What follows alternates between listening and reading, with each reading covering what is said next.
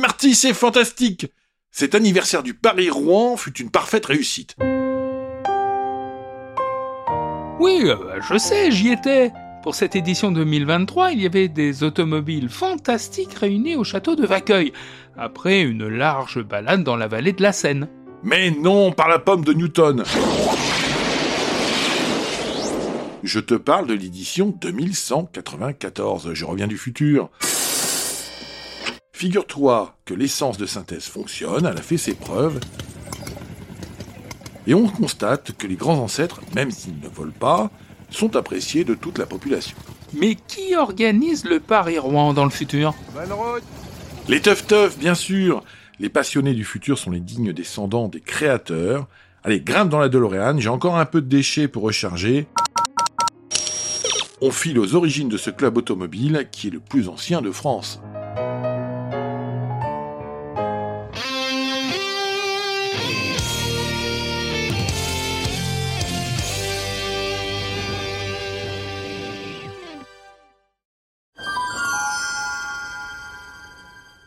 Nous sommes en 1895. L'épreuve du Paris-Rouen de 1894 est encore dans toutes les têtes. On ne parle pas encore de course, puisque l'idée d'une performance n'est pas imposée. On trouve parmi les concurrents des noms célèbres comme Panhard, Levasseur, le comte de Dion et son associé Bouton. D'ailleurs, le comte participe à un repas avec le baron de Zuilen et Paul Meillan, qui est un journaliste. L'ambiance est savoureuse et généreuse, les compères, convaincus de l'avenir brillant de l'automobile, décident dans la foulée de créer l'Automobile Club de France. Une véritable institution vieille donc de plus de 100 ans Oui, et cette institution s'installe d'abord aux 4 avenues de l'Opéra à Paris et dans un chalet au Bois de Boulogne, puis en 1899 dans l'hôtel de Plessis-Bélière aux 8 places de la Concorde, toujours à Paris. D'accord, mais pourquoi faire? L'objectif est de favoriser le développement et la place de l'automobile. On est bien évidemment loin de l'idée d'une conservation des premiers engins, de ce qui sera la plus grande aventure technique du premier tiers du XXe siècle.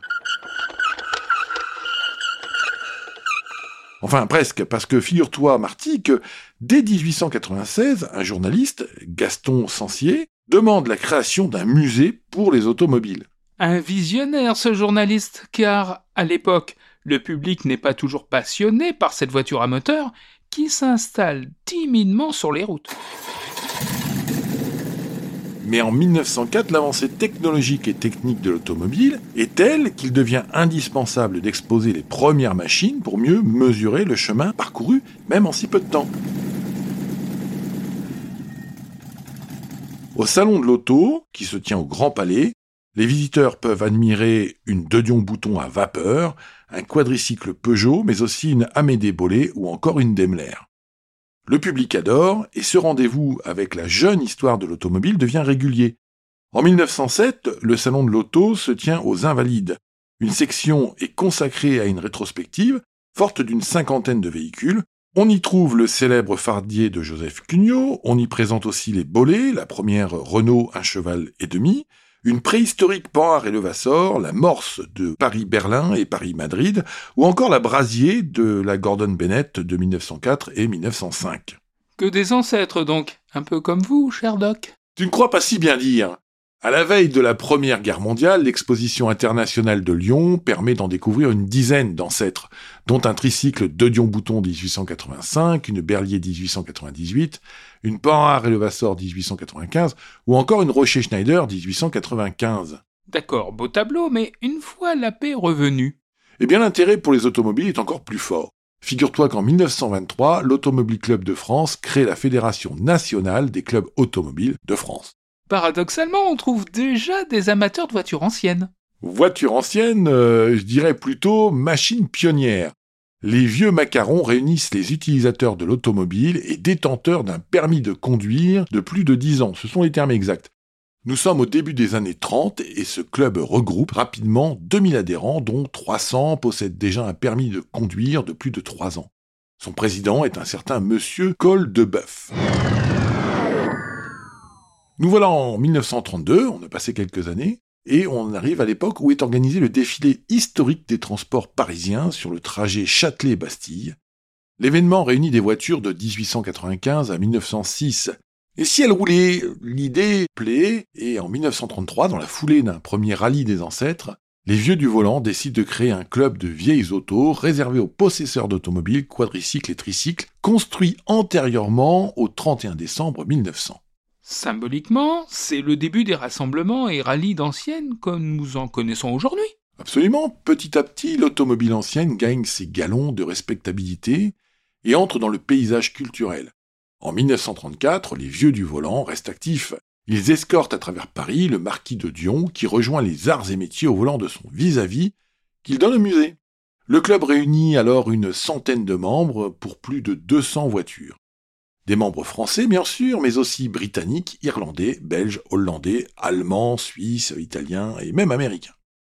La route est ouverte, le club des Tough Tough va être créé dans cette logique en 1935. Présidé par Hippolyte Panhard, quand même, le club des Tough Tough, aussi appelé de façon officielle Vétéran Car Club de France, devient le premier et donc aujourd'hui le plus ancien club de voitures anciennes toujours en activité.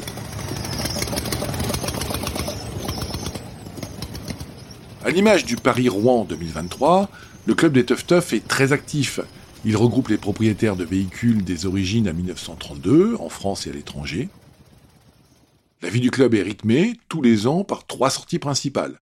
Le rallye de printemps, le Paris-Rouen et le rallye des ancêtres. Allez, c'est parti Au programme également des rallyes de clubs amis comme le Paris-Rambouillet ou un regroupement d'équipages interclubs pour participer au célèbre Londres-Brighton. C'est ainsi que le club réunit et gère une vingtaine d'équipages français au départ de Londres tous les deux ans. Pour les passionnés d'automobiles anciennes, ces sorties sont un véritable bonheur. Fidèles à la conviction qu'une auto est avant tout faite pour rouler, les ancêtres ne s'en privent pas. Le public peut donc se régaler non seulement du son des moteurs, mais aussi des odeurs de cuir et de moleskine. On peut se gaver de laiton, cuivre, nickel, de sièges en cuir à côte, de lanternes et de phares acétylène et carbure, bref, un autre monde. Ce rallye des ancêtres annuel est toujours un franc succès, c'est vrai. Et ce, malgré un changement de lieu, car pour ces grands-mères automobiles, difficile de se mélanger avec la circulation moderne. Les Tough doivent effectivement quitter les Hauts-de-Seine, qui étaient pourtant la patrie de l'automobile des débuts.